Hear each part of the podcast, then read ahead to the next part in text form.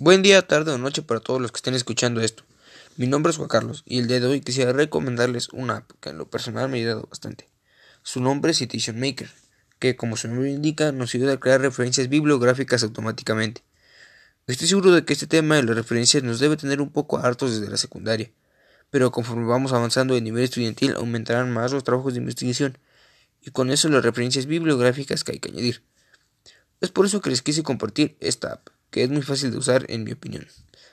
Lo primero que tenemos que hacer es instalarla, obviamente, y una vez que ya la tengas en tu dispositivo, lo único que tienes que hacer es entrar, y lo primero que verás será una barra color amarillo, que nos indica la creación de una nueva referencia. Oprimimos ese botón y lo siguiente que verán son opciones, desde el estilo APA, MLA, Chicago, hasta el formato que quieras referenciar, ya sea libro, revista o sitio web.